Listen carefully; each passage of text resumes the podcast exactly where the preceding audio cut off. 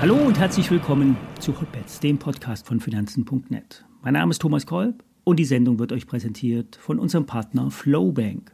Vorab der Risikohinweis, wie immer, alle nachfolgenden Informationen stellen keine Aufforderung zum Kauf oder Verkauf der betreffenden Werte dar.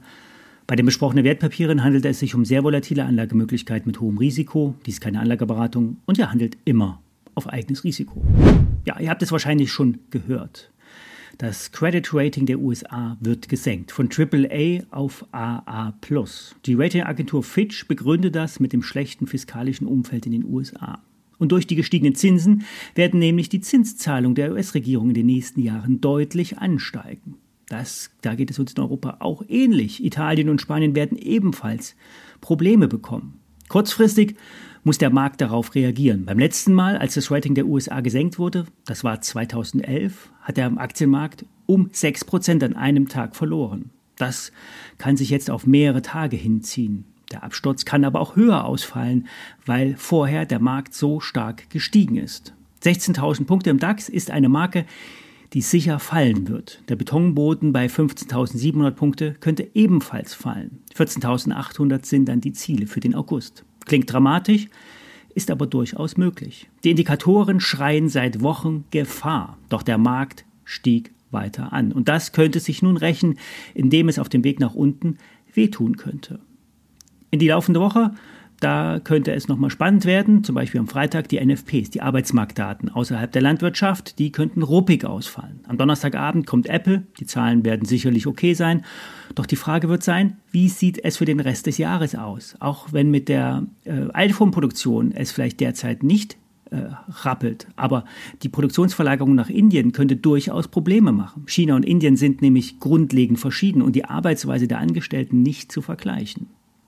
Mit mehr Schwankungsbreite wird auch ähm, bei Amazon gerechnet. Der Versandriese macht im normalen Geschäft gerade mal eine schwarze Null und ist zudem von Seiten des Lohndrucks und der allgemeinen Kosten anfällig. Die Wunderwaffe war immer das Cloud-Geschäft und die Servicedienste, die darum angesiedelt wurden. KI wurde ja auch schon mal in den Mund genommen. Hier bleibt es spannend und gefährlich für den Gesamtmarkt.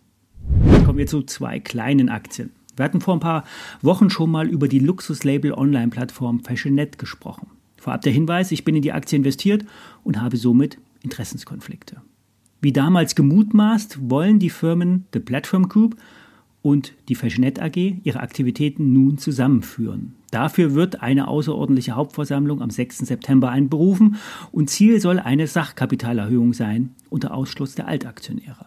Am Ende der Transaktion hält dann Dr. Dominik Benner über diverse Investmentvehikel fast 80 Prozent der Anteile. Aus der Fashionet AG wird dann die Plattform Group AG. Hier wird der Luxusbereich für Lederwaren und zukünftig Mode genauso eng eingeordnet wie die anderen 17 Branchenlösungen. Zwar kann man die Plattform nicht ganz vergleichen, aber es werden sicherlich enorme Synergien gehoben werden bzw. stark im operativen Geschäft eingespart werden. Zusammen wird die Firma rund 320 Millionen Euro umsetzen und 15 Millionen Euro verdienen. Wobei die alte Fashionet auf Profitabilität getrimmt werden muss. Hier war es im letzten Quartal zu einem Minus gekommen durch Abschreibung auf eingestellte Geschäftsbereiche. Für das nächste Jahr wird ein gemeinsamer Umsatzanstieg und positive EBITDA-Margen angenommen für beide oder für äh, beide Firmenbereiche. Auch wenn 80 Prozent der Anteile dann beim Vorstandsvorsitzenden liegen, wird ausdrücklich ein Rückzug von der Börse derzeit ausgeschlossen. Man könnte sogar mutmaßen, dass neue Aktionäre bei einer Kapitalerhöhung gewonnen werden könnten, um das zukünftige Wachstum zu finanzieren. Aber ein Kapitalbedarf gibt es derzeit nicht. Beide bisherigen Gesellschaften können sich aus dem normalen Cashflow finanzieren. Die Aktie wird derzeit deutlich unter Buchwert gehandelt.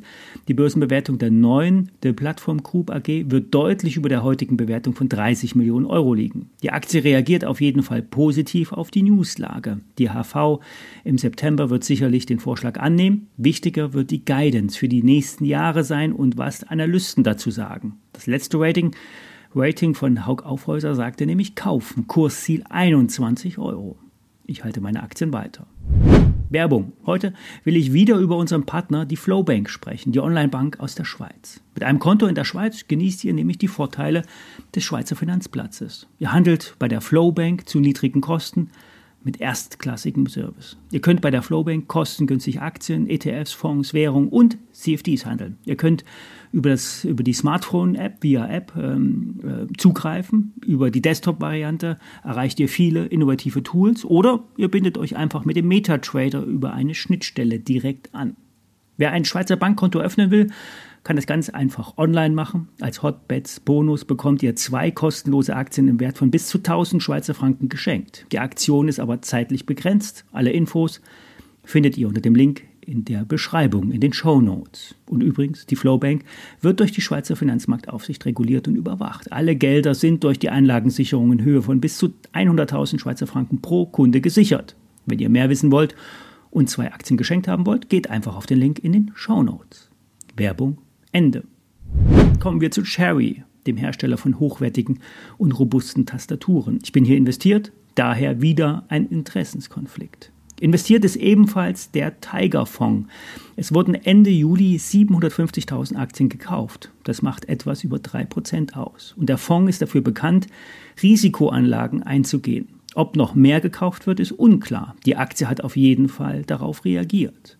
Operativ scheint es bei Sherry ganz gut zu laufen. Zumindest scheint sich die Firma am oberen Ende der internen Prognosen zu bewegen. Zum Wechsel des Vorstandes wurden einige Abschreibungen getätigt und jetzt kann es nur noch besser werden, hofft zumindest der Markt. Zum Ende Juli wurde zudem noch ein neuer Topmanager eingestellt.